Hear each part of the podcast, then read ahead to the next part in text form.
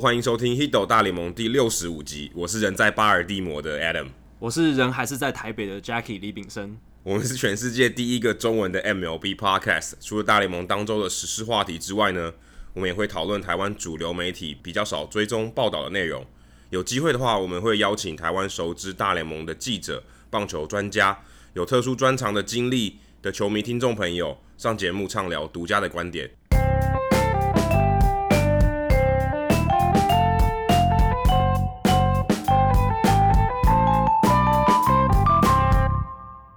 这一集我们聊很要聊一些呃跟制度面比较关系的东西，就是大联盟最近常常在讨论一些制度上面的改革，主无非其实就是希望吸引更多球迷进场，或是让比赛的精彩度增加。所以其实这这个礼拜有一个呃大联盟例行的季度的老板的会议，其中一个环节是说，诶，比赛的这个委员会要召开，就包含一些教练啊，例如说呃 Buck Showalter，就是我现在在巴尔的摩精英队的教练。还有 Sandy Ellison，就是大大家知道大都会的总管。例如说，还有像是 Jeter 啊，Dave Roberts，Dave Roberts 道奇队的教练，甚至小熊队的总管 Theo Epstein，他虽然是棒球事业部的副总，甚至连 John Smoltz，那现在他可能也不是在球团担任工作，可是他是在 MLB Network 还有 Fox 工作，就邀请这些人来，然后针对这个比赛的内容来召召开一些会议。可是像他们其实主要的内容还是讨论比赛的节奏跟精彩度。可是我我一直很好奇，说其实像呃，我们一直去限制，例如说换人的换人的次数，甚至说投球的时钟，例如说呃，一个投手他只能有十五秒的准备时间，球跟球之间只能有十五秒，这个东西真的有帮助说？当然我可以确定有时间，可是能让比赛变得更精彩吗？其实我们这话题大概一年前我们节目也有聊到过，不过现在随着这一年执行下来，看来好像也没有太大的改变，对不对？我觉得这个议题我们真的在节目上聊了非常多，跟 Adam 还有其他来宾也一直在聊这个问题。那我觉得，当然他们这个比赛委员会的目的，就像 Adam 讲，就是为了改进比赛的节奏还有精彩度。那至于他们提到了里面的一些细节，能不能真的改变这些东西，我觉得要等到他们之后确实去，比如说实行或者是在小联盟做实验之后，或许才能看到一些成果。但我觉得其中有一个很有趣的一点是，呃，在这个比赛委员会，他们有提到一个应该要禁止或限制防守布阵这件事情，我想特别拿出来讨论。就是 Adam，你觉得要限制或是呃禁止防守布阵吗？我自己，我先讲我自己的意见，我觉得这个太荒谬了。就是防守布阵它是一个很自然而然形成的东西，大家为了去把呃对方。打的球最可能打到的地方，然后去做一个布阵把它守下来，这是一个竞争里面自然而然发生的一个变化。那你如果去限制它，那就变成大大家就变成绑手绑脚，那这样对比赛我觉得会有反效果啦。我自己是这样觉得。可是我觉得最奇妙是，如果假设假设这个问题是好，我们真的要限制防守布阵好了，那我们要怎么样确认这个叫布阵？因为其实我没有没有规定说二垒手一定要站在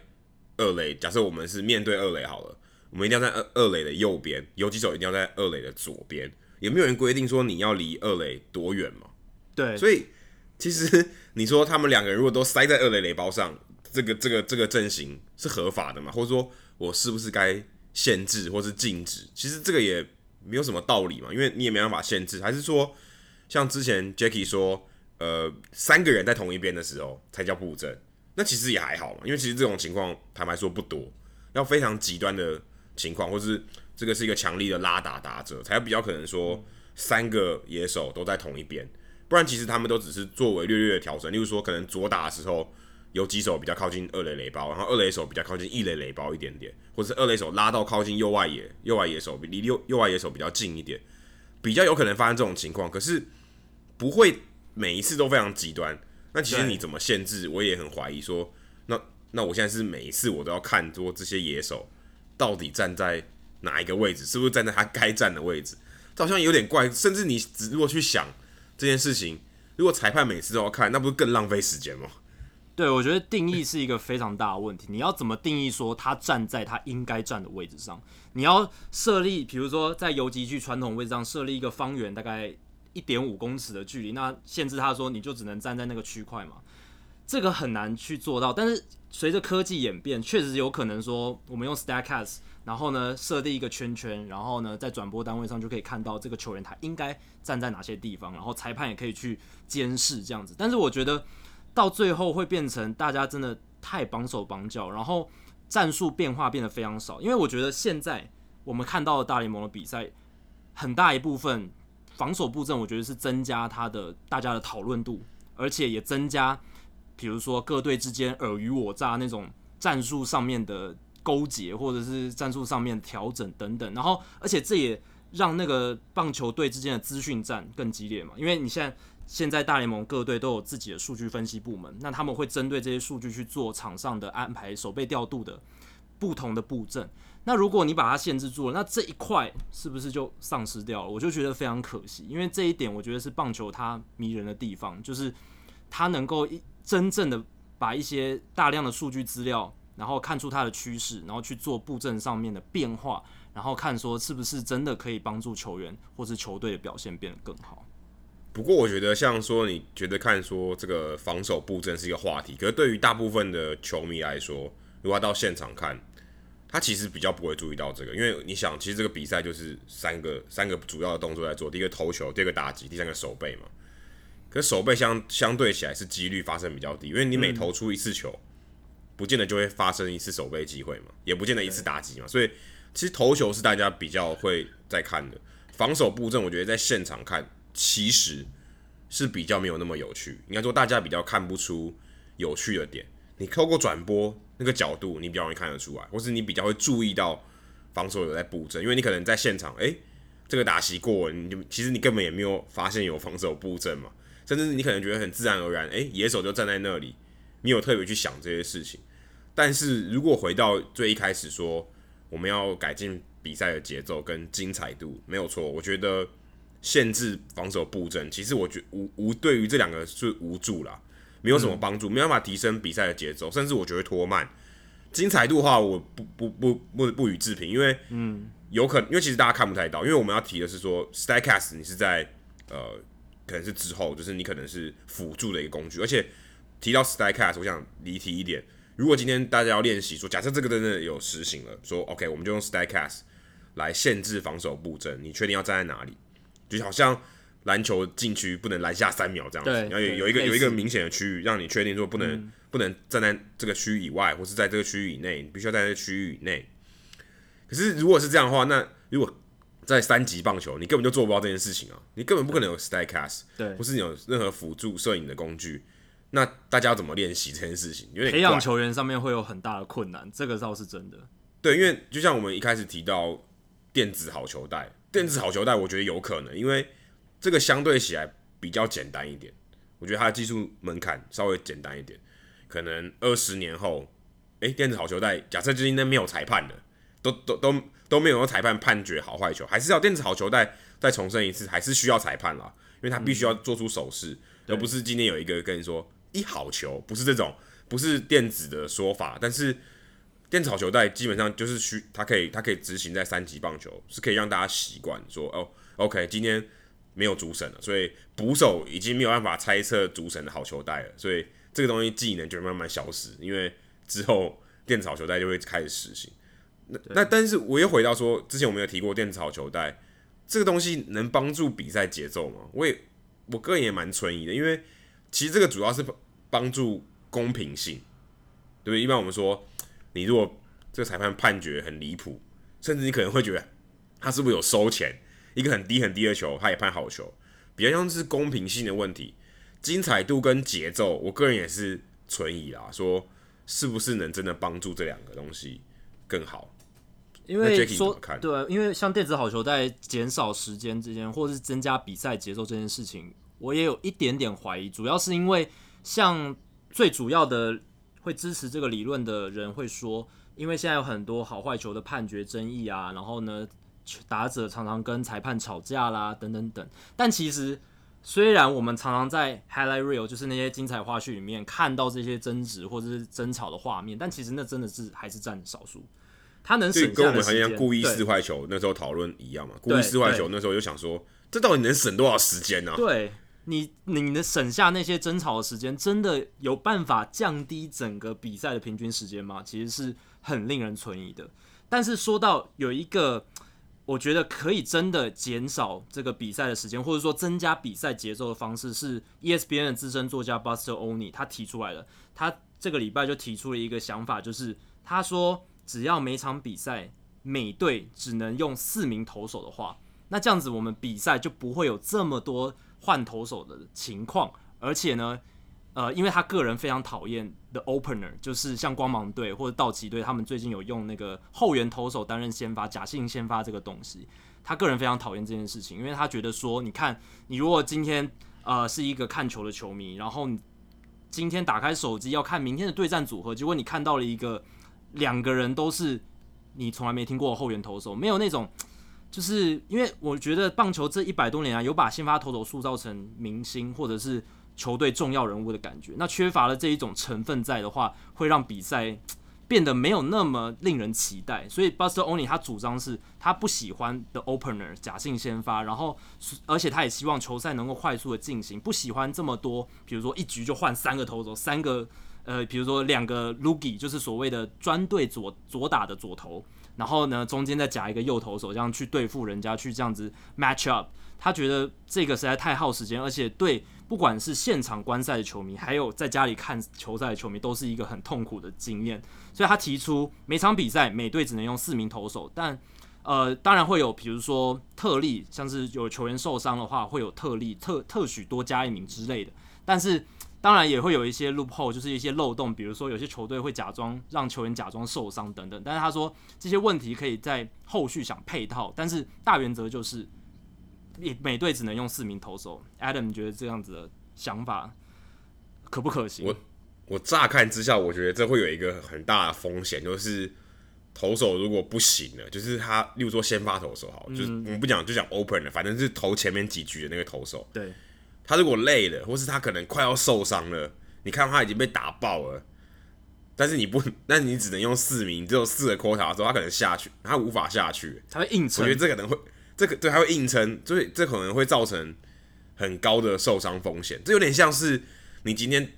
打篮球，然后先发五人，然后跟你说你只能上下场四次，那你可能都会很很累诶，你就没办法调节体力。就是你该下去的时候不下去，说硬撑，我只能撑到这一局这一节结束。那这样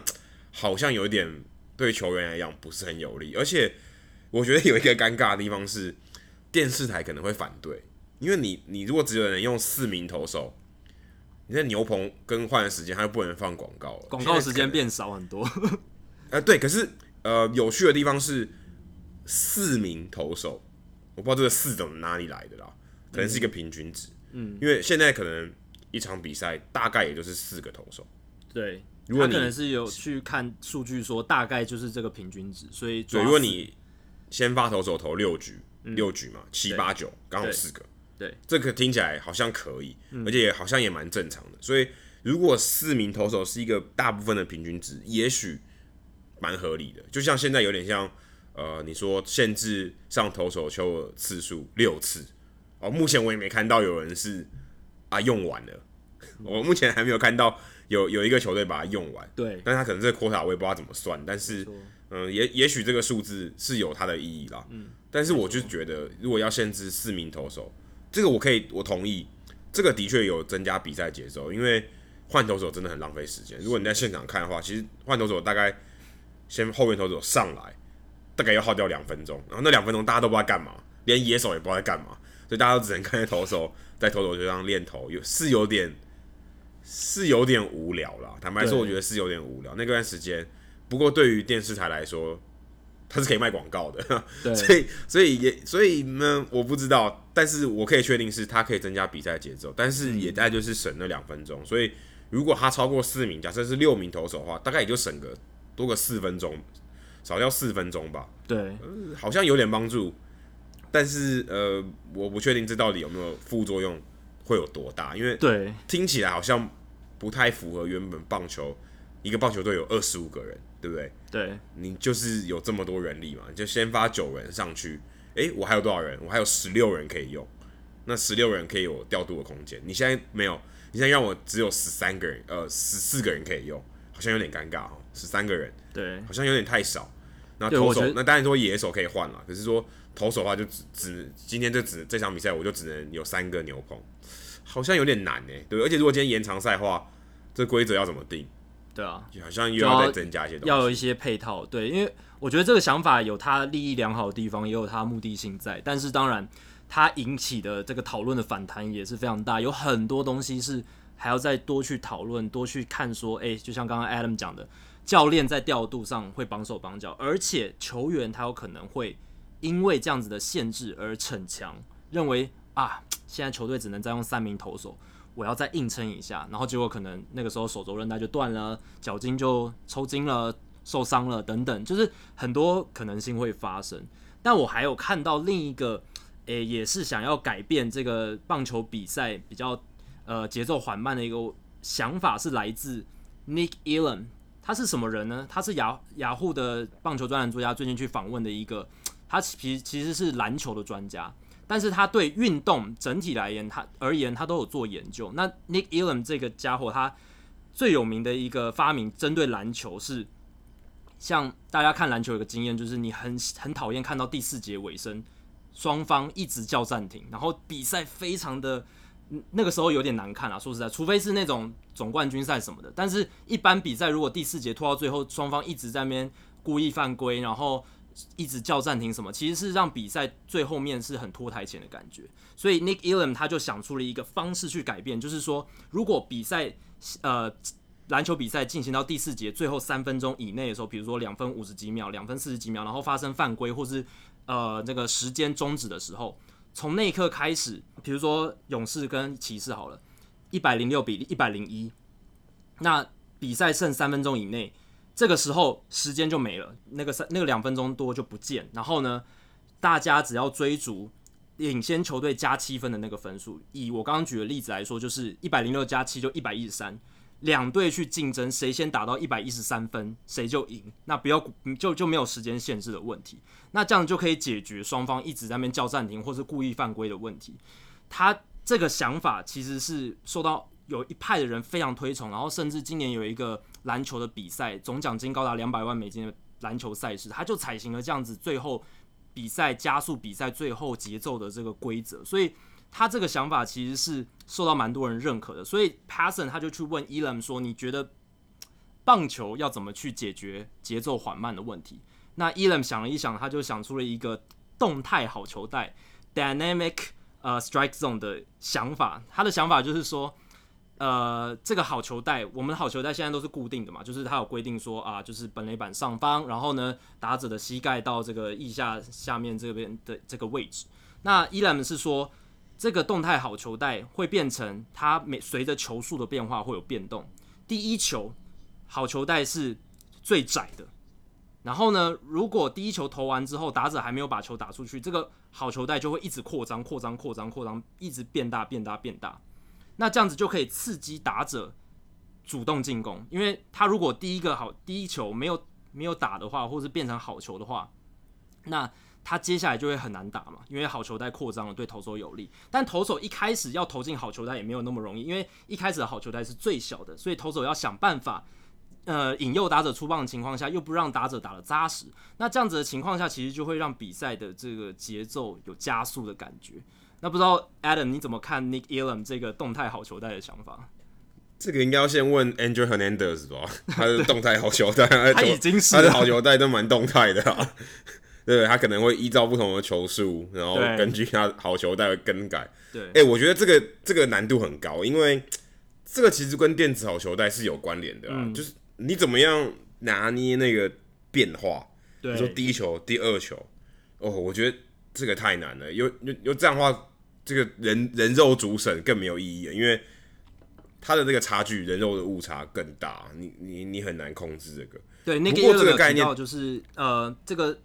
动态好球带应该要搭配电子好球带，因为只有电子好球带才能够做到这种，就是随着不同球速让好球带的规则不一一直改变的情况。对对，这个我觉得可能要在电子好球带实行一阵子，可能要好几年以后。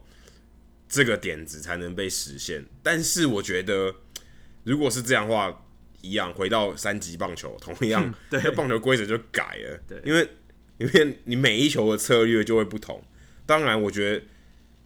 这也许这如果真的假设这个东西是呃十年后实行好，我觉得这个变成捕手变得非常非常重要，嗯，因为捕手要知道说，哎、欸，我每一球我的策略都会改变，嗯，那我该怎么样？我该怎么样配球？我该怎么样引导投手对去做这件事情？因为因为你每一球，你可能第一第一球你可能只想说，OK，我要压低，我尽量不让你打到。虽然我好球带很少，后来越来越大的时候，我是不是可以配更多变化球、更多引诱球，让你去打，让你去挥空？嗯，嗯，所以有很多东西变成是现在没有的战术，或是配球，如果在动动态好球带实行以后，也许会有更多的可以说变化吧。因为现在好球带固定的嘛，所以你可能会有一些，例如说你可能要改变他的 eye level，看改变他的视角。去做一些配球。哦，这个以后可能不需要，因为好球在一直在变嘛，所以你的 eye level 是一一一定一直在变的，所以会有点怪。但是，嗯，我我我个人觉得这个这个点子蛮蛮疯狂的，很疯狂，有点太甚至有点太疯狂了，对对，因为这个科技的辅助有点太多，对，电子好球带已经是已经是一步了，哇，你现在不止电子好球带，你还要你还要动态的，好像有点太好像有点太太激进了，虽然感觉是。感觉上啊，感觉上是有效、有效的解决这个问题。可是，与其是这样说，还不如说，那我就直接把好球带整个缩小。嗯，我觉得整个缩小一定有用，因为打者就会比较积极出棒。对，因为因为因为你球基本上就是呃，如果你大家试想一下，你想象的画面是好球带变小，所以打者能打的好球比较准，因为因为他就不太不要选了嘛，他就不会边边角角，他就不会。不会考虑，所以投手会更更容易把球塞进好球带，他攻击的机会更多，攻击的机会更多。换句话说，就是把球打进场内的机会变多，他出棒的几率变高，所以你会比赛节奏一定会变快，因为你二十七个出局数，你就会更快的发生嘛。但是如果，如果今天你都在等，对，反过来每每一个打席都等三球，那你真的很花时间。那我今天想，他都变成每一个人都打只打第二球以内就一定打。那比赛就瞬间减少非常非常多时间。其实 Nick Elam 这个想法就是希望促使打者可以早一点出棒。但是刚才 Adam 提到，如果整体把好球带缩小的话，那打者也可能就想说，那我就等等球来就好。就是呃，因为大家知道投投球其实并不是那么容易，尤其是现在有很多投手其实控球没有那么理想。如果今天是 c h a 在场上，好球带又缩小的话，那应该我想没有任何打者会出棒，因为大家就等他一直保送。就好了，会不会也有可能变成这样的情况？因为现在大家呃比赛节奏有一个问题，就是保送太，就是大家耐心越来越越越高了嘛。相较于比如说死球年代或是更早年代的棒球，大家打者出棒比较积极。现在的棒球就是选球很重要，很多呃重视上垒率的选手都获得很多出赛的机会，所以在这样的情况下，保送变成一个呃让比赛节奏变缓的一个问题，所以。好球带缩小也有可能会有类似像这样子的问题，但是无论如何，我相信大家利益都是良好，都是提出一个想法，希望可以让这个比赛节奏加快。那最近另一个呃关于规则的一个讨论，就是国联到底要不要改采指定打击制啊？为什么会有这个讨论呢？呃，我是因为看到了我最喜欢的那个作家 Ben Lindbergh，他写了一篇文章。他的文章的标题就是“我们不要再假装投手会打击了”。他的立论就是说，投手现在的打击表现越来越烂，然后呢，呃，这样的打击表现越来越没有可看性。那国联还是一直采取这个投手打击的制度，是不是有一点浪费大家时间，或者是降低比赛的精彩程度？他认为应该要取消投手打击，改改让国联也采取指定打击的制度。那在这个议题上，我个人还是偏好两联盟采取不同的制度，美联指定打击制投，呃，然后国联就是继续让投手打击，因为我觉得虽然投手的打击大部分时间来讲确实是很难看，然后像 Bartolo Colon 或 Madison Bumgarner 这种偶一为之很惊奇的、令人非常感感感到非常不可思议的投手打击的表现，真的是凤毛麟角。那在大部分时间都打不好看的情况下，我觉得他还是有他棒球美感的价值吧，就是保留一个呃长久以来的传统，然后呢，也能让一直提醒我们说，棒球其实是一个很难的运动。像一般打者，他们能够打出，比如说两成五的打击率，已经很厉害了。因为你看投手，投手其实也算是不错的运动员，结果他们在呃球场上打击，经没有没有太多训练情况下，只能打这么烂的成绩。所以可以提醒大家说，其实棒球是一个非常困难的运动。那不知道 Adam，你觉得你个人的立场，你觉得国联是不是应该要指定打击？我觉得这个讨论会又被拿出来。其实我们之前好可能五十几集前也有讨论过这个问题。这个讨论会出现，我觉得跟田中将大受伤也有关系。对，因为大家又想说啊，你又让投手上去跑嘞。虽然你觉得好像人家说投手也是运动员，这个这个话有点玩笑话，就是好像投手只会投球，但他其实运动能力不好。但其实他们也会跑步嘛。但是你就觉得好像印象中，为什么投手感觉跑步特别容易受伤？或是他们感觉好像跑得比较慢，就觉得他运动力量比较差，然后又因为田中将大受伤，就人家又想说，哎、你为什么去国联去大都会的球场比赛，又要又要叫投手上去打击，然后又搞出这个，对对美联球队来讲，哎、欸，我好像有点有点吃亏，因为我我的投手就是不善于这个，特别容易受伤的风险就特别高。但打击我觉得也是一个可看性的问题，就是他他真的上场第九棒或第八棒。有些球队会把投手摆在第八棒，你就觉得好像是一个自杀棒。嗯，可是有一个好处就是，当然像 Jacky 说的，嗯，他的战术空间比较多。例如说，诶、欸，他可能前面一棒，假设现在二垒有人，前面一棒将来两个人出局，二垒有人，前面前投手前一棒我就一定保送，还是有一些战术的空间可以玩。然后投手是不是能打出安打？对，是不是能在量好球之后还要触及？嗯，我觉得增加比赛的可看度，一些变化是有的。不过我个人如果要我投票的话，我会选择都要 DH。嗯，因为我觉得从一个角度来看，就是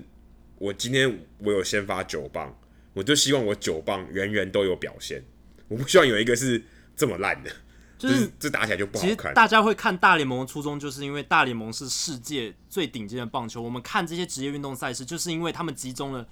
这些这个运动里面最顶尖的运动员在一起，然后竞技。那你今天把一个完全不适任打击，然后也没有在很少在训练打击的这个投手这个位置的选手上去做这件这么困难的事情，其实是是不是有一点违反这一这样的一个机制？然后就是并没有达到最理想化整个球赛品质内容的一个情况。可我觉得也不一定呢。像我我前几天因为刚好巨人队在迈阿密做客，我我发现。Madison Bumgarner，就算他在他没有先发，就在他其他的时间，他也会上场打打打打击练习，感觉上他是随时都准备好要上场代打，等于提供教练一个代打的调度。可能他是代打部队最后一人，但是他基本上还是有机会会上场，然后就是可以有机会表现。而且我觉，我个人觉得他好像真的在打击练习的时候特别享受这件事情，因为。一般投手都蛮厌恶的，可能就是打个几球就不打了，就是他觉得他上场就是触击，他可能就是打击练习的时候练个触击，其他的人当然就打其他野手当然会正常的打击，但是像 Bumgarner 他就是好像正常的野手，而且他真的打得很好，我在现场看他其实真的是动不动就可以打出全垒打这种这种打折，可是这种人相对还是少，而且我觉得其实有 DH 有一个好处是，嗯、你可以至至少啦，你可以多大概十几个。工作机会就是你会让你会让这些可能只剩下有棒子的，就他就像有有点像 Albert Pujols，假设 Albert Pujols 他可能他今天的工作机会就变多，他可能以后可以到国联去，国联有一个 DH，假设国联现在有 DH，他至少还有多多了一倍的工作机会可以让他选。对，然后那些呃只有棒子，然后可能他手背已经没有价值的老将，他还是有一些工作机会，而且比赛的精彩度也会提升啊，因为。这些老将能延续他的生命，我觉得他职业生涯也会变长，可看性也会变好。而且这个我真的觉得，如果今天九有九有九个棒次，人人都能打，至少你会感觉啦，大部分的时间比赛都是有变化的。因为投手上来基本上就是没有变化，你就觉得投手上来有百分之九十五的机会，百分或百分之九十的机会，他一定会出局。这个已经相当于一般的打者可能减少，就减少一半上垒的机会了，可能更多。你就觉得比赛会相对起来是，我觉得是无聊一点呢、啊。对，但是你说如果以调度面来讲，它又有有趣，对。可是我觉得回回归基本面，比赛大家还是希望把球打进场内，而且是有精彩的打的。对，对，因为很多人会觉得两联盟都 DH 制几乎是不可避免的，未来一定会发生的，就是因为刚刚 Adam 提到一个很重要的原因，会增加工作机会。所以如果今天大联盟提出这个改变计划，这个提案，球员工会一定是举双手赞赞成，他们一定觉得好啊，没问题，而且。有很多很多投手，因为大部分投手除了 Bumgarner 以外，很多人其实都讨厌打击。那他们其实我觉得也会举双手赞成，因为对他们来讲少了一个负担，少了受伤的风险，而且其实不会对他们薪水影响太多。何乐？我我觉得百分之百不会，对，百分之百不会。对，对，所以基本上球员工会举双手赞成，大部分投手又会同意，所以很多人就觉得两联盟都 DH 制绝对是势在必行，而且。我接下来提供大家一些投手近年的打击数据，大家就会知道为什么有很多人其实越来越不喜欢看投手打击。投手的打击其实从棒球一开始发明到现在就一直一直不断下滑。今年投手群就是投手担任打者的打击三围是一乘一二，打击率一乘一二，上垒率一乘四五，长打率点一四二。那这个进攻水准大概 OPS 进攻指数不到零点三，这个。比联盟平均还要差百分之一百二十四，然后 对，非常非常夸张的一个数字。那大家知道 Cole Calhoun 吗？今年天使队的外野手打得非常烂啊，他甚至因为打击就是受伤的关系打得非常烂，然后已经被放到伤兵名单，然后有一阵子好像还被下放。他今年打这么烂，他的 OPS 都还有点三七四哦。比刚才我也很可怕哎，三七四也很可怕哎。对，点三七四已经够可怕了，但是他还是比投手平均的高大概点一零零，大概这个百分点左右。所以其实投手的打击真的是烂到一个历史的新低的记录，而且不止打得烂，国联的各队他们其实也越来越少让投手上去打击了。当然，这跟投手的用量，就是先发投手用量越来越低有关，可能投手打个两次就被换下去了。这个当然有关系，分工越来越细，但是整体来说就是打击变烂，而且用用的时间越来越少。而且 Ben Limber 他在文章里面有提到一个很有趣的点，就是 Andrew Suarez 巨人队的投手，他说他从八年级，也就是相当于台湾学制的国二以后，就再也没有打击过了。然后呢，他在小联盟其实呃小联盟二 A 三 A 虽然有打击，但是他打击的次数也非常少。然后上大联盟之后，他就突然要面对这么高层级的投球。他从国二，然后一路到这个二十几岁，都几乎没有什么打击的训练，都没有任何的打击的调整等等。然后马上上大联盟之后，就要面对这么高强度打击，所以他在打击的时候其实完全没有任何竞争力。他上去基本上就是等球，而且他触点也点不好。他就他好像今年球季只有一次触及成功，一次而已。他有八个打席了吧？所以其实。在这样的情况下，很多投手成长的过程都是像 Suarez，他没有呃很多打击的机会，而且其实高中、大学很多学校已经开始建议投手都不要打击了，就是让他们专心的练投手。然后小联盟其实大家以为或许国联球队小联盟体系都有让投手打击吗？其实没有，二 A 以后国联的球队才会让投手打击，而且只有在面对其他国联球队的小联盟体系的时候才会让投手打击。所以在这样情况下，投手整个培养的过程，打击次数越来越少，然后进一步的导致这些投手的打击越来越差。然后，其实我真的觉得，确实投手在场上打击已经变成一个越来越不好看的情况。但即便这样讲，我自己啊，我我自己还是希望可以保留这一个有点像是美感的传统，然后希望可以呃维持两联盟的差异性，然后有一些变化。而且像刚刚 Adam 讲的战术上的变化，我觉得也是他。这个制度存在一个好处吧？对，或许大谷翔平如果可以，他可以投票的话，哎，他跟你一样，他应该会投，他应该会投投手要给我给我打击。嗯，对。他他如果到国联，他当然可以上场打击，他当然更好。对。但国联就没有 DH，所以他可能他必须上场守备，这个也许也不是他乐见。对，而且但是我我会觉得，刚刚提到 Suarez 的例子，其实。这个例子代表了球团其实看重投手，他根本把打击完全忽略了。因为你就想，如果今天一个投手，假设他也是一个球员好了，他完全没有打击的能力，我还是签了他，代表我根本就不看重啊。对，就好像我们不会因为他的长相好不好看，多给他一点薪水嘛，对不对？我们不会因为这样嘛。同样的道理，我也不会因为他打击好不好，我就要决定要不要签他，因为我根本不在乎，对不对？我你只要投球投得好，呃，就是我签约的条件了。你打击我根本不管，你就算不完全不会打，你连棒子都握不住也没关系。有点像这个概念，但是有点极端啦。但是你就可以知道说，球团其实压根也不在乎了，对不对？没错。他根本也不管你能不能投球，所以美联的投手到国联也不管啊，对不对？他也不管，就像陈伟英。他从美联到国联，他也不管你会真的会不会打击，反正我我只要看中你投球就可以了。没错，所以其实本质上球团其实也也已经不在乎了。对，其实要不要有 DH 这件事情呢？不只是现在讨论，这个在棒球界已经讨论一百多年了。Ben Limber 在文章里面就举到一个例子：一九二八年的时候，那个时候死球年代刚结束不久，然后 Babe Ruth 还在打球的时候，国联的总裁、国联的主席 John Hadler 他就有说。我们这些投手啊，打击的时候实在是有够难看的。我们的这个场上的 play 啊都很难看，而且没有什么移动，因为投手上去就是三振，不然就是呃那个内野滚地球或者是触击。他觉得这个实在是伤害了球赛的品质，而且他们是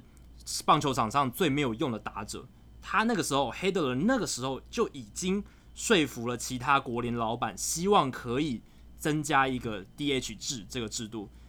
但是没有实行，为什么？很吊诡的是，当时美联的美联的老板们还有美联主席不同意，结果反而是美联在五十几，大概快五十年后，首先采行了这一个指定打击的制度，所以这是一个很有趣的历史发展。那说到球赛的精彩程度，其实最近又有了这个大联盟平均进场看球人次下降的议题。呃，Travis Sawchik 就是一个 FanGraphs 的专栏作家，他在网站上。写了一篇又提到大联盟今年观众进场人次下滑的文章。今年大联盟平均进场看球人次每一场大概少了两千人左右，下降百分之六点七。然后美联更惨哦，美联下降了快百分之十，百分之九点七。那这一个议题呢，我觉得大家从开机一直讨论到现在，大联盟自从二零零三年之后，单季平均每一场的进场人次就没有超过三万人，所以从二零零三年。呃，甚至是从二零零七年到现在就一直不断在下降。那我们其实，我跟 Adam 在节目上也有讨论过。那今年我觉得其实有一些因素啦，当然是开季的时候天气很冷。我记得我跟 Adam 去美国，然后去纽约看球的时候，那个天气真的是冷到基本上，除非你是工作，不然真的很难很难会想去主动去看球。那当然还有其他讨论的原因，然后就是。我觉得有一个点是大家在讨论很有趣的是，会不会是因为现在像 Starcast 还有这些高高画质的摄影机科技越来越发达，所以呃球赛这个转播的品质越来越好，大家宁愿在家里看球，反而不想去现场看球。诶，我觉得这是一个很有趣的讨论点，我之前没有想过，因为大家通常会想说看棒球赛，你就是人要在现场啊，你如果不在现场就没办法感受那个氛围什么，就是现场通常都是觉得比较好的。但其实，我觉得现在在在家里看球也是一个享受。诶，在家里不但可以看到最好的视野，而且可以看到 Statcast 的一些数据啊，然后布阵啊，转播单位会给你一些很多资料啊，所以我觉得这也有可能是导致就是真正进场看球人次减少的原因。我个人不觉得，我个人不同意这个这个说法。我觉得其实在我自己在美国。看球这这这这几年，虽然我不是一直住在美国，虽然现在是了，我我觉得其实进场看球对他们讲是文化或是生活的一部分，所以它比较像是一个呃社交活动或是一个家庭活动，它不是我可以我可以确定它不是百分之百真的去看球，有点有点像我们去看电影嘛，你看电影未必是好像你真的一定要看电影多精彩，这个电影不好看也没关系，它就是一个。就是一个社交活动，嗯，那尤其是对于家庭来说，其实人家都说棒球是 family sports。它第一个它节奏比较慢，然后你也可以晒太阳，可以在呃周末的下午去看球，比较像是一个这种社交的活动，甚至家庭的活动。另外一方面也是呃，可能就老美也是借着棒球去喝啤酒嘛，就是你是这棒球棒球比赛是少数你可以在户外一直喝啤酒的的场合，因为你如果在美国，你是不能在路边、不能在户外不能在酒吧以外的地方喝啤酒。你甚至你连你如果喝啤酒带出球场外，你也是被禁止的，这是非法的。我是就是反正就是不行就对了。你如果你买了啤酒没有喝完，你想带出去也不行，你一定得喝完。所以其实呃，除了一方面是家庭的活动，一方面是可以喝酒，其实这两个是很大很大的诱因，呃，吸引这些球迷进场。所以我觉得其实并不是说，呃，我们比赛那些辅助的科技或者重播这些，呃，促使大家好像留在家里而不去看球。我觉得其实不是这样，而是。大家觉得说，如果去现场看，我要感受那个气氛，不管你是喝酒的人，或是家庭活动的人，你要感受那个气氛。可这气氛产生的原因是什么？就是探讨一下产生的原因，其实就是球队有没有赢球。嗯，其实就这么简单，这是很根本的，就跟台湾国球就是赢球一样。这个其实跟你拿到拿回台湾来看，其实都问题的根本都是一样的。如果球队，当然。我们一场比赛一定会有一队赢球，对不对？这是一定的。可是美国有趣的地方就在于，美国的主场是很明显的，所以如果你的主场球队一直输，基本上很难吸引观众，气氛不好。就像我现在，对，就像我现在所在地巴尔的摩，巴尔的摩今年他们其实在这这十年内，巴尔的摩其实算是一支强队，我觉得算是一支强队，是，但是今年非常非常差。对，昨天才刚拿到二第二十胜，是所有大联盟里面最后一个拿到二十胜的。但他也是最先拿到五十败的，但是就是因为这样子，他球战绩很差，甚至我我昨天巴尔的摩终于精英终于赢了，好像是已经主场不知道连败八场还是九场，嗯嗯，所以你就想这些球迷根本就不想进场看嘛，我干嘛？我家庭活动要看一场输球的比赛，或是整场从第二局开始都是垃圾时间，对不对？大家就不想看了，就是他就购买这个票的意愿就变低了，他就不想要进去看，说，哎、欸。我好像我今天进去看一场输球几率很高的比赛，这好像很难看嘛，对不对？对，一般人都不会想这样。就是那我们举个最明显的例子，就是太空人，太空人烂到，但可能五年前真的烂到爆了，就烂到人家就觉得你这刻意摆烂到一个极致，就好像 NBA 的太阳队一样，烂到一个极致，都没有人进场看。诶，可是他拿了冠军以后，整个票房可能三级跳，很明显嘛，这个答案就是。大家想要看一场赢球的比赛，也不是真的没有球迷，而是大家想去现场看赢球，还有那个气氛。他花一块钱买那个气氛，就是要买那个气氛，而不是要买一个输球的气氛。没有人想要看输球嘛？对。可是对我们来讲，对于像我们这种球迷来说，我进场其实我也不管谁输谁赢，我就是看一场秀，我看一场表演，就好像我去看电影，我也没有希望好人一定要赢，好人好人一定要活到最后一样。我没有，我就是看看运镜啊，看看取景啊，看看那个主角的演技啊，好像是这样。可是大部分人会想要看一个呃一个好的剧情，有点像这样子，对，对不对？对，一般就是说这对这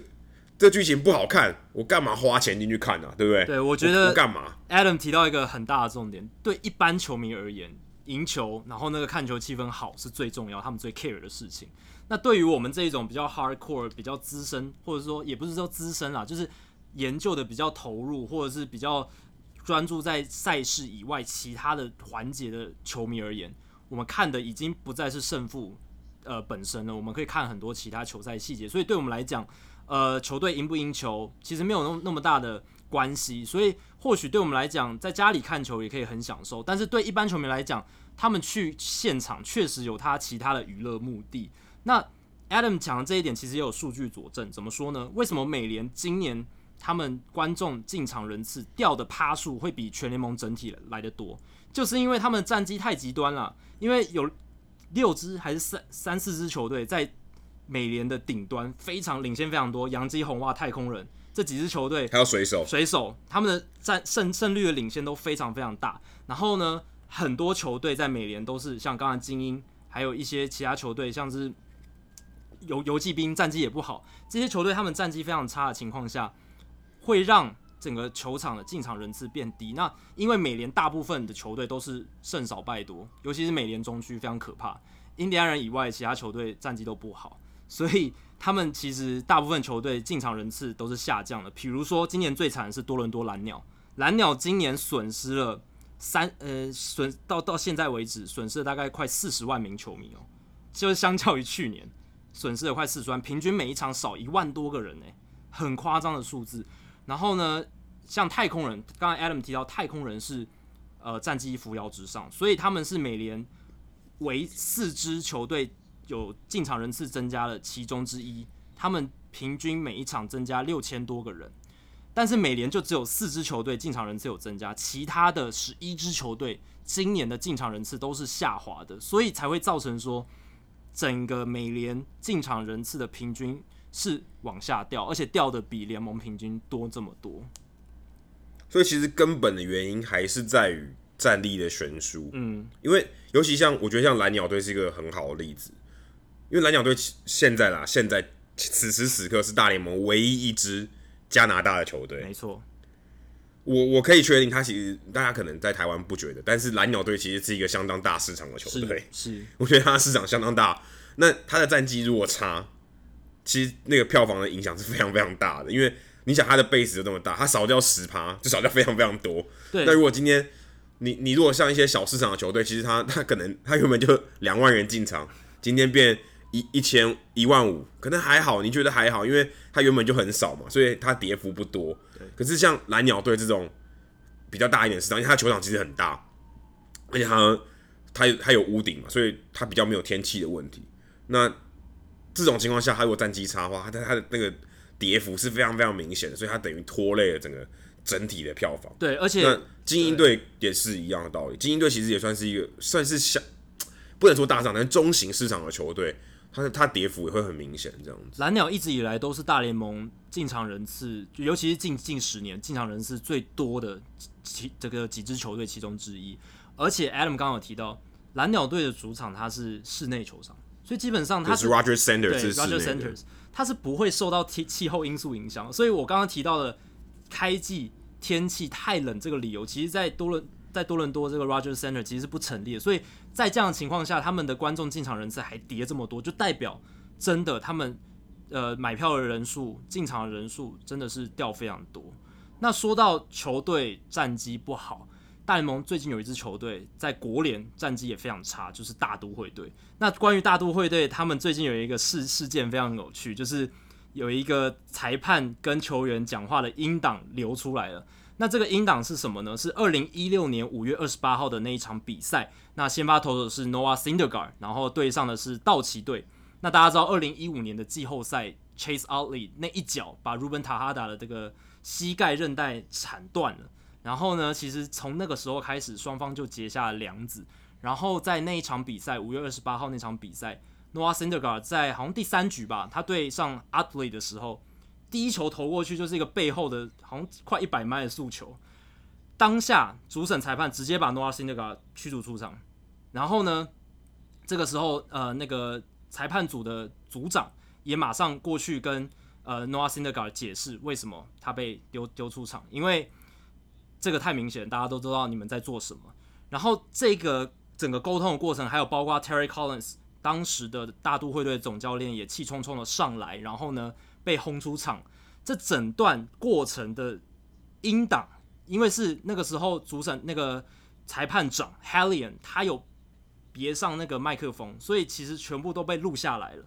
然后不知道为什么有人可能取得这个音档，然后把它留了出来，让大家看听到了这一些球员、裁判还有总教练在争吵之间的对话，然后真的是非常非常有趣。其实我有稍微整理一下这整段对话。一开始就是 Hallion 先上去跟 Cinderella 说：“哦，我们你你现在不应该投这种球。”然后 Cinderella 就说：“没有啊，很无辜，装无辜啊。”他就说：“没有，没有，没有，我我我追求就是一个速球，然后不小心手滑这样。”然后 Hallion 就说：“没有，没有，我不吃你这一套。你你你很清楚你在做什么，现在就不是做这件事的时机。”然后接下来那个时候的 Neil Walker，那个时候大都会队的内野手，他算是正宗的老大哥，他就上前去说：“诶。”这件事情不应该要要有先警告吗？你们把人丢出场之前，应该在赛前要先说：哎，你们两队如果今天有任何冲突，呃，我们马上就是会把人驱逐出场哦。应该要有先警告嘛。然后 Hallion 就说：没有没有没有，联盟现在非常重视这件事情，就是不能让这种呃触身球互砸的事件扩大，所以呢，我们才会这样做这件事情。然后接着 Terry Collins 就冲出来，他在跟主审裁判理论。Hallion 一看到这个情况，他马上就冲过去。叫主审裁判去对付球员，由我裁判长 Hellion 来对付 Collins。然后 Collins 就是大家知道一个火爆的教头，他一上来就是啊国骂三字经，一直飙，一直飙，一直飙。因为我们的那个来宾 Hans 他有把这个音档短暂的抛在我们的社团里面，相信有一些人有听到。然后呢，在这个不断的三字经的过程，Hellion 保持非常冷静，他就说：“你知道我们为什么要这么做？”然后呢，Collins 就说：“You gotta give us a shot，你至少要给我们一次机会吧。”所以这句话就很明显了，这句话就是显示说。这个潜规则，大家其实裁判、总教练他们都会摊开来讲。然后 Helen 说：“没有，没这回事，我们也很难做，因为联盟叫我们要盯盯着这件事情，不能让这件事情事态扩大。”然后 Helen 接下来就让 Collins 一直骂、一直骂、一直骂。然后最后 Hellion 说：“好，你骂够了没？”然后 Collins 最后就 悻悻然的回到休息区。我觉得这整个过程真的是非常非常有趣。其实我在看这个影片的时候，我一直在等，我在等 Hellion 是会什么时候把 Collins 丢出去，结果没有哎、欸。对，这个也很我，觉得他好像，对，因为他已经骂到鼻子快贴鼻子，还没啦，这只是一个说法，还没有。我我我其实在等说你骂够了，然后我把你丢出去，对不对？对，因为他们，我我是没有看过其他的那个音档，但其实你看那些那个总教练上来吵架，对不对？对，他其实只有一个目的。就是要把自己轰出去，对，他知道把自己丢出去，然后让他的球队向心力瞬间凝集凝聚这样子。他上去就是只有一个目的，我其实我们也不知道他讲什么，反正你赶快把我丢出去，赶快把我丢出去这样子。但这个但这个这个音档流出来以后，欸、发现好像哎、欸、好像也没有哦，他好像好像没有要把他丢出去哦。我觉好像裁判一直说你这样让我很难为我，但是我现在应该要把你丢出去了，对，对不对？但是没有哎、欸，没有。而且这个后面后这个这个话题话延续。大家如果想说啊，很好笑，可是你会想说，为什么二零一六年的事，而且是五月的事，怎么现在才流出来？对，这这大家其实没有那个，就是这其实是最近真的才流出来，而且也不知道为什么现在大联盟好像在在追杀这个这个流出来这个人，没错，就是大联盟在五马外流，因为这个好像有点怪怪的，怎么怎么会怎么会在这个时机点爆出来，而且这么清楚，对不对？就是因为这些东西感觉不是。不是侧录的嘛，对不对？不是说啊，我在观众席录到的，对不对？他们是有别麦在裁判长上面的。对对对，我说这个这个音档看起来就是不是从外面的第三方的人拿到的，而是内部流出去，因为太清楚了嘛。就确认说，呃，一定是从裁判长这个这个收音的设备里面得到的，对对对对，不是侧录。对。所以，因为侧录其实也是听得到的。如果你真的做的很里面的话，嗯、例如说，例如说我可能在摄影席的时候，我可以我可以听得到，嗯、但是。但是这个情况不是，因为这个太清楚了，所以他一定是从内部流出的。他像好像在追杀这个人，到底是到底是谁搞的鬼，对不对？对。而且我觉得还有一个更有趣的一点，为什么那一场比赛裁判长会被别埋啊？你不觉得？应该我猜每一场都有，每一场都有，是不是？嗯，每一场都有，只是这一场被流出来，而且这一场这一段对话相对比较有价值，很有价值。我们不是说有价值，而是说。比较娱乐，应该说比较娱乐，应该比较娱乐。我觉得也很有价值的，因为让我们听到说是真的球员跟裁判还有教练他们在球场上到底讲了些什么话。因为身为观众、球迷的我们，真的很难听到这一些对话。这些通常都只有球员，比如说在受访的时候不小心流出来说啊，他的教练可能说了什么，裁判可能说了什么，我们才能够窥知一二。但是像这样这么完整的完完整的音档实在是非常少见。那其实。有别麦这件事情，我觉得有一个可能性是说，他们为了检讨说，呃，裁判他们在执法的过程中、讨论的过程中有没有出错，或者是有没有哪一些瑕疵是可以改进的，然后在裁判会议里面可以去做修正，所以才会别麦。但是没想到这一个录音档竟然会被意外的流出来，也是一个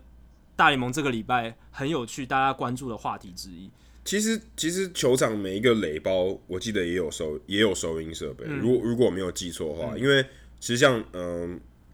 如果你看电视转播，有时候呃跑者跑上二垒，你会听到脚碰到二垒垒包的声音。这其实它都是有收音设备，而且我不确定大家呃球迷朋友、听众朋友有没有看 NFL？NFL 其实他们也很有善加利用这些音档去做一些事情。他们会例如说每一场比赛。一些特别特定的主力球员，甚至裁判，他们的对话，当然还有编辑、有剪辑过啦，确保那些国骂不会流出去。但他们会利用这些音档，然后分享给呃球迷朋友，然后把它剪辑好，变成一个很我觉得算是蛮精彩的，因为你会变成是一个呃第一人称的角度在看这个比赛，因为球迷基本上都是第三人称嘛，就是它是一个俯瞰的视角去看这场比赛。可是如果你今天透过这个，甚至你可能有动态的摄影机，有的摄影机在麦在那个安在头盔上面，可能也会增加比赛的精彩度。我觉得棒球其实可以这么做，其实像。今年春训的时候，Mookie Betts 在他的比在比赛中接受采访了，在他在守右外野的时候，BMI 跟呃那个转播室的主播对话，我觉得其实就蛮有趣的。当然这次春训的比赛，他可以比较轻松一点。可是我觉得就算他不用对话，他身上有 BMI，在影响他运动的这个前提最小的情况下，我觉得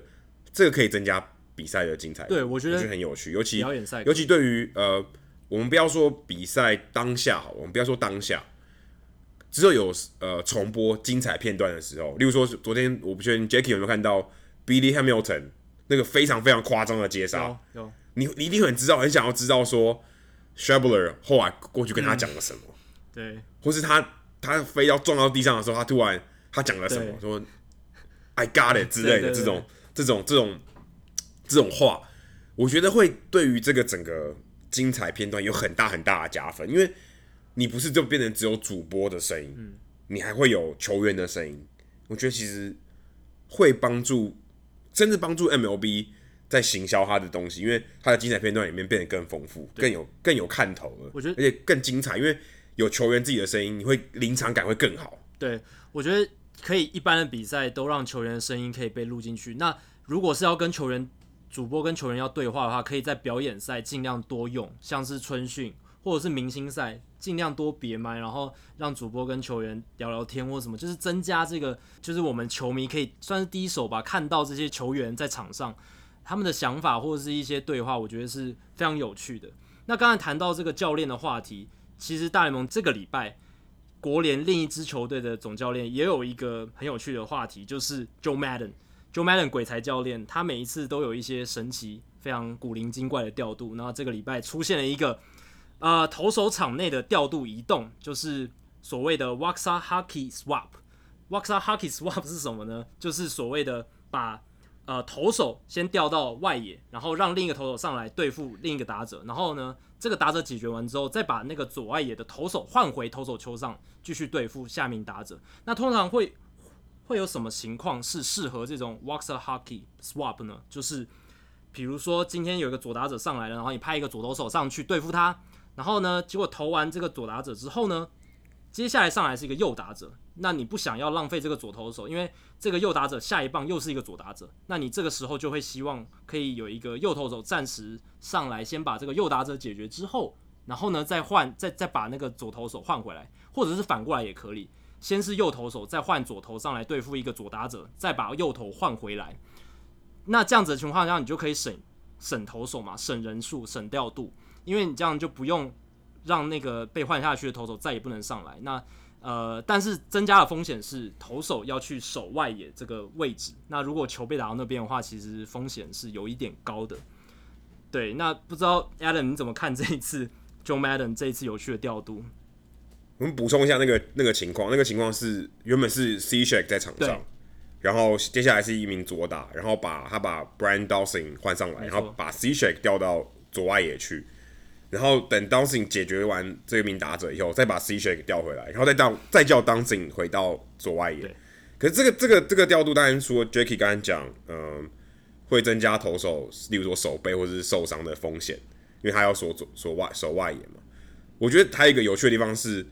这个左外野手就不见了，哎、欸，对，原本的左外野手，原本的左外野手他就要下场，因为他因为他就没有手嘛，而且他就等于等于这个左外野手他就没有上再上场的机会，等于你失去了一个棒子。对，其实如果这个这个这个调度基本上只可能发生在比赛后段，嗯、尤其是证明左外野手已经打过了，没错，就他可能是上一个半局的前一棒或前两棒。所以你可以这样调度，因为你觉得可能这一场比赛不会再上场了。对，因为所以你还可以，你可以再派另外一个比较弱的板凳上去，在投手投完以后补上这个左外野的位置。不然你其实你的先发左外野手应该是要提供一个平均值以上的火力。对，你现在如果放一个板凳，等于是自己让自己减少。所以这个这个瓦萨卡基调度这么少见，它的原因其实最主要就最最主要就是因为我等于失去了一个棒子。对，当然还有增加投手受伤的风险。不过目前看起来好像很少人真的把球打到投手手背的位置。另外补充一点，Cishek 是守左外野，嗯，为什么是守左外野？因为当时你面对的是左打者，所以球被打到右半边的几率相对比较高。左半边，左半边。那他守左外野，相对比较不会有球飞过去，他也比较不会失误，也比较不需要他跑动，不会跑动也不就比较不容易受伤。所以他放左外野，不放右外野，不放中外野，不放三垒，不放任何其他位置，是有他道理的，对吧？他为什么要选左外野呢？因为左外野确实就像 Adam 讲的，是强力左打者最少把球打到的地方，而且就算打过去都是比较仰角比较高的高飞球，很少比较强劲的球，所以把投手暂时放到左外野，可能是一个最保险的选择。那我最后补充一下，Waxahachie Swap 就是这个调度的名字是怎么而来的？它其实 Waxahachie 它是一个德州的地名。那为什么会叫这个 Swap 呢？就是因为呃，棒球的历史学家，美国著名的棒球历史还有呃数据研究专家 Rob Neyer，他把它冠上这个名字的。因为 Paul Richards 他是一个一九五零年代到六零年代的一个总教练。那他当时算一九早期的一九五零年代，他把这一个这个投手在场内调度的这样子的一个战术呢，有点算是发扬光大嘛，就是他比较常在用这样子的战术。那 Paul Richards 来自 Waxahachie 这个地方，所以 Rob Neyer 就把这样子的调度命名为 Waxahachie Swap，所以也是很有趣。下一次大家看到类似的调度，可能又是 Joe Madden 做的，就可以知道这个调度它其实是有一个蛮有来历的名字。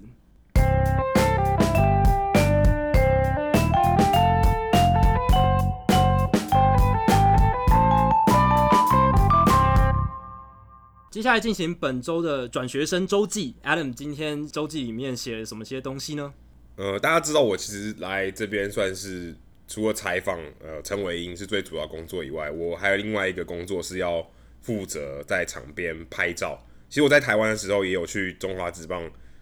去实习过几场嘛，跟猴子哥、跟 TSNA 另外一位摄影的记者来，就是和就是在跟大家旁边学习。可是到了大联盟，其实是一个。截然不同的环境，尤其怎么怎么说呢？大联盟你知道有三十个球场嘛，每一个球场其实设计，大家如果只看到外观设计，其实好像都已经很不一样了。那对于我这个一半个摄影师来说，哦，我要熟悉的东西就是我我要如何从呃媒体席，然后跑跑跑跑跑到摄影席这段这段过程，或是我要怎么从摄影席从呃一垒侧到三垒侧，或是我要怎么离开摄影席。都是每一个球场其实都不一样。我现在已经呃经历了三个球场，第一个是 Busch Stadium，我一开始到的是 Busch Stadium，然后再到 Marlins Park，就是马林鱼队的球场，然后现在在 Orioles Park，就是在巴尔的摩这边。每一个球场其实设计都不太一样，然后每一个球场的规矩也都不太一样。例如说，像我在精英队这边，诶，你如果你如果比赛中间的时候，就是说可能打完这个半局，你想要离开摄影席。你唯一能走就是走回观众席，你不能从本垒后方离开。可是像马林鱼的球场，你就可以从本垒后方离开。你如果是或是 Busch Stadium 红雀队的球场，你就可以从呃这个本垒后方离开，或是走其他记者才能走的通道。嗯、所以这其实蛮特别，要每一个熟悉每一个球场不一样的怎么讲通道啊，或是设备。而且有些球场也可能就像马林鱼队球场，它就只有两个摄影席，就是呃，例如说我们面对休息室的右边。然后就假设是面对三垒的休息室的右边，跟面对一垒的休息室左边，等于说休息室比较靠近呃界外标杆的那个地方才有才有摄影席。可是像圣路易或是像巴尔的摩这边，其实它有两个，等于它的休息室两边都有摄影席，所以你就会有四个角度你可以去拍。所以就就算比较不太一样，就是每一个地方你都要学习，呃，在不同的角度去拍这个这个球赛本身，而且距离也都不一样。嗯、那角度你拍的投手一个角度，就是说，诶。假设像前天陈伟英先发，我就有四个角度可以拍，拍一颗球我就有四种角度可以去拍，我就可以拍出很不一样的东西。另外就是摄影其实不外乎就是刚除了角度，角度其实就是代表你所在的位置，你在的位置去如何去拍。另外就是这个时间点，你要拍这个动作什么的时间点，对，要抓时间。例如像我现在还在学习也是，对，抓时间其实非常困难。大家可以去，我不确定大家有没有看过呃一些球队摄影的作品。其实大部分他们的作品很多都是投球或是打击的姿势，其实这个算是比较简单，因为你一定确定投手会在投手球上投出那颗球，打者会在打击区打那颗球，就是可以预期，所以你可以确定，对，你可以预期它会发生什么事情。可是手背很困难啊，例如说有时候常常球打出去，尤其我们是用望远镜头，哇，你要找到那颗球真的很困难啊。纵使你知道我打哪打到哪个方向。可是你要追到那颗球真的不容易，所以你知道摄影大哥其实是很困难的。另外就是跑垒，跑垒之后他跑得也很快，然后移动的速度非常快，你要追到这个跑者是真的很困难。就移动中的物体还有不能预期的事件是最困难的。对对对，或者你要抓一个双杀手备，双杀手备还算是比较可以预期。如果你发现一垒有人，然后这球打到游击区滚地，OK，你可以在二垒的地方准备拍这个转传的画面，就很好看。可是你要拍到那个瞬间，可能不到一秒钟，非常非常难抓。那其实现在目前我在练习就是抓这个投手出手的瞬间，你会觉得好像球刚离开他的指尖，或是身，或是还停留在他的指尖上，这个瞬间，这个算是目前我比较呃正在练习的。就是大家我不确定大家去球场会不会做拍照或什么的球，但是至少你今天投手在投手球上的时候。哎、欸，你知道它会发在那边，可是你剩下就是把时间抓好。嗯，是我怎么样拍到那个瞬间？你用连拍，可连拍也是啪啪啪啪啪啪啪，你要刚好拍到那个瞬间，也不是太容易的事情。而且要拍到瞬间，除了投手以外，就是对焦有对到，就是对对对，焦对到是更困难，嗯、但是是可以练习的、嗯。所有东西都要对焦对到，这是很这是真的是蛮困难。常常常常我拍十张照片，有两张或三张是糊的。对啊，然后另外另外七张是。动作是不太 OK，没有美感。就是你实际已经抓到，你按快门实际抓到了，但是却没有，就是照相机没有那个连拍，没有对到那一个时间点，或者是对没有没有对到焦，很可惜。或是他刚好动作可能是他投出去，但是他球已经飞走，然后他人他是一个收尾的动作就不好看。但是收尾的时候，如果他脚有抬起来，就很漂亮，就是你会觉得他有一个利于美美的美感，或是像。呃，有一些像大家如果看拉米狗的终结者陈宇勋、嗯，他投球的时候，乡长投球的时候，他最后脚会有点 lay kick，、嗯、会像郭宏志这样有一个 lay kick，、嗯、就会比较好看，就会有一个美感，有一个动作。还有一个是打者，如果打者今天在拍的时候，我我一开始我也觉得说右打者我就应该要拍从一垒的方向拍，好像他的正面对不对？可是我后来发现这个其实拍的效果不好，因为。他在挥棒的时候，你希望拍到挥棒的瞬间，可他脸不会看你，对，你看不到他的脸，所以其实这是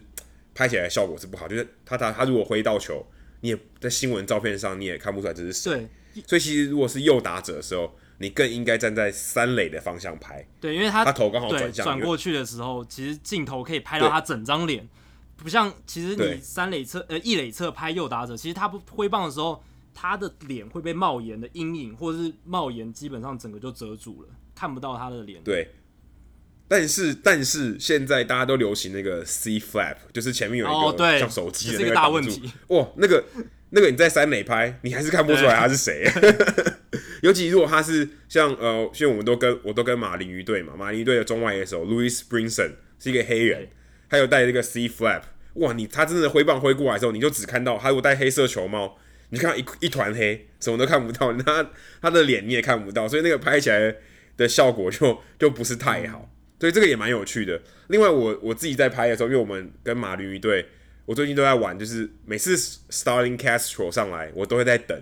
我等他什么时候吹泡泡，oh. 因为他都会上场前，他都会吃口香糖，然后你就会开始算他在他的嘴巴在嚼口香糖的时候，什么时候会把那个泡泡吐出来。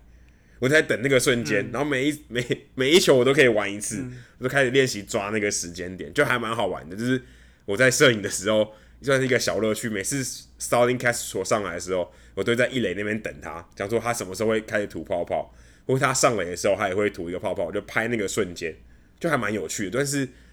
在在比赛中找一些小细节，可以可以做一些功课，这样子、嗯。就是我今天的这个这一周的周记。那今天 Jackie 因为昨天是。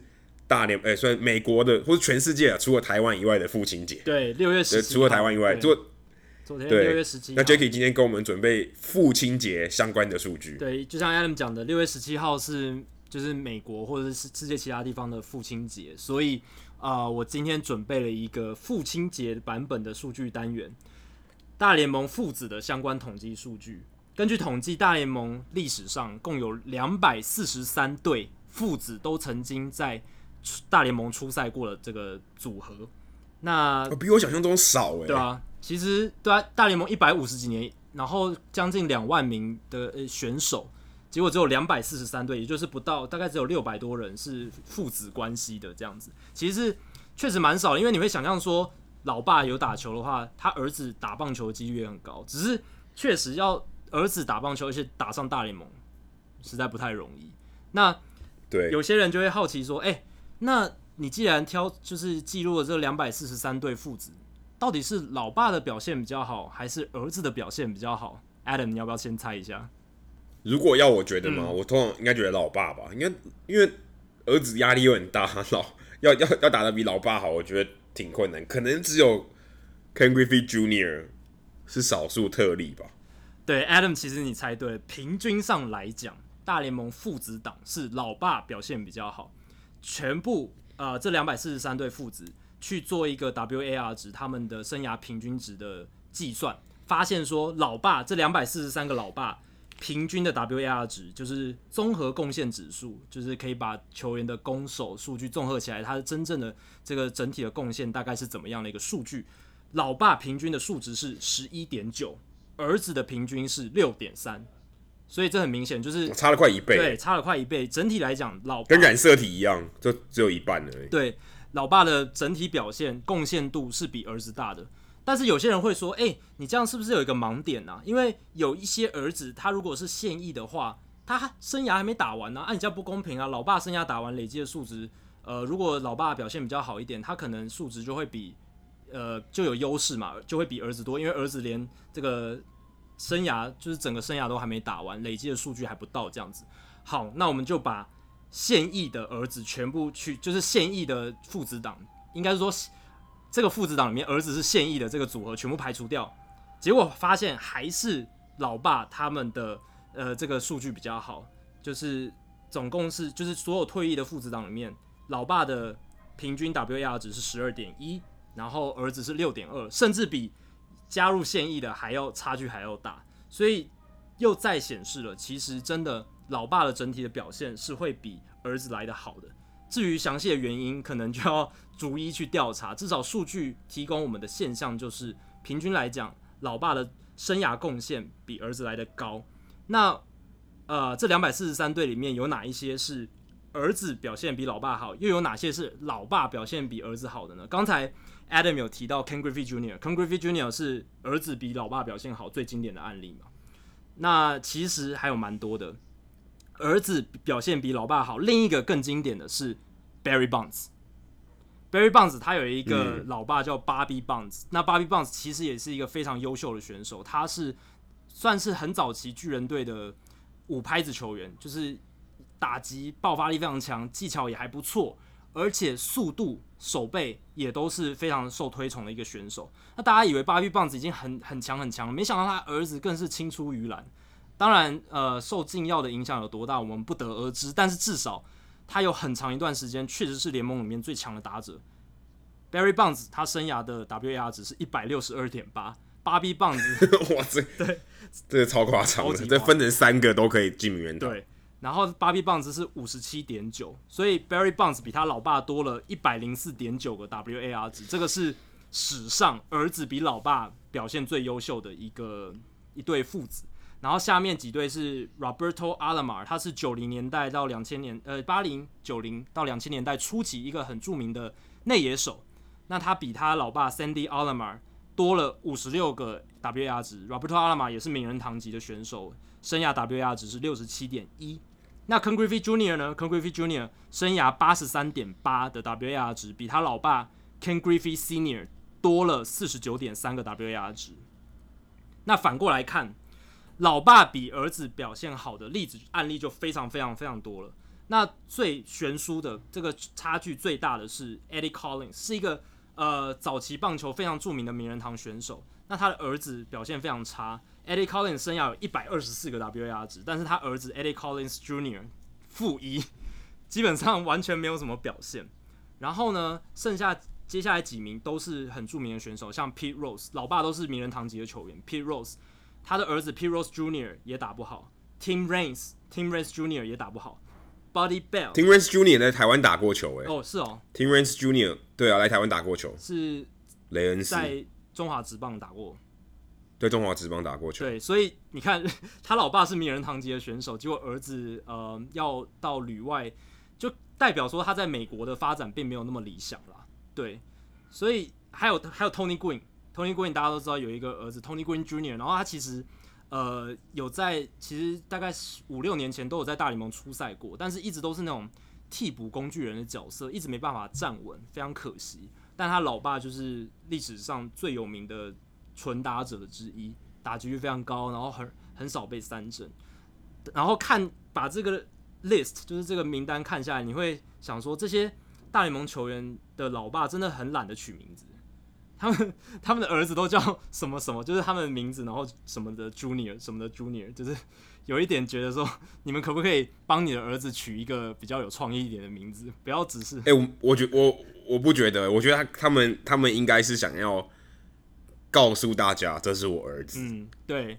他就名字就不换，好像就 就就把他烙印在上，就是等于你注定给跟着这个阴影一辈子。对，因为人家想说你叫什么 Junior 嘛，那你爸一定跟你同名嘛。对，对，所以好像就就知道哦，原来你爸是谁？你是谁谁谁的儿子？你是于天的儿子，有点像这样。对，因为就是你永远都跟跟不了，跟跟摆脱不了这个这个封号。其实我我也好奇，像。LeBron James 最近不是说他生涯最大的心愿就是他想跟他儿子同同场打球。嗯，我想他儿子应该压力也很大，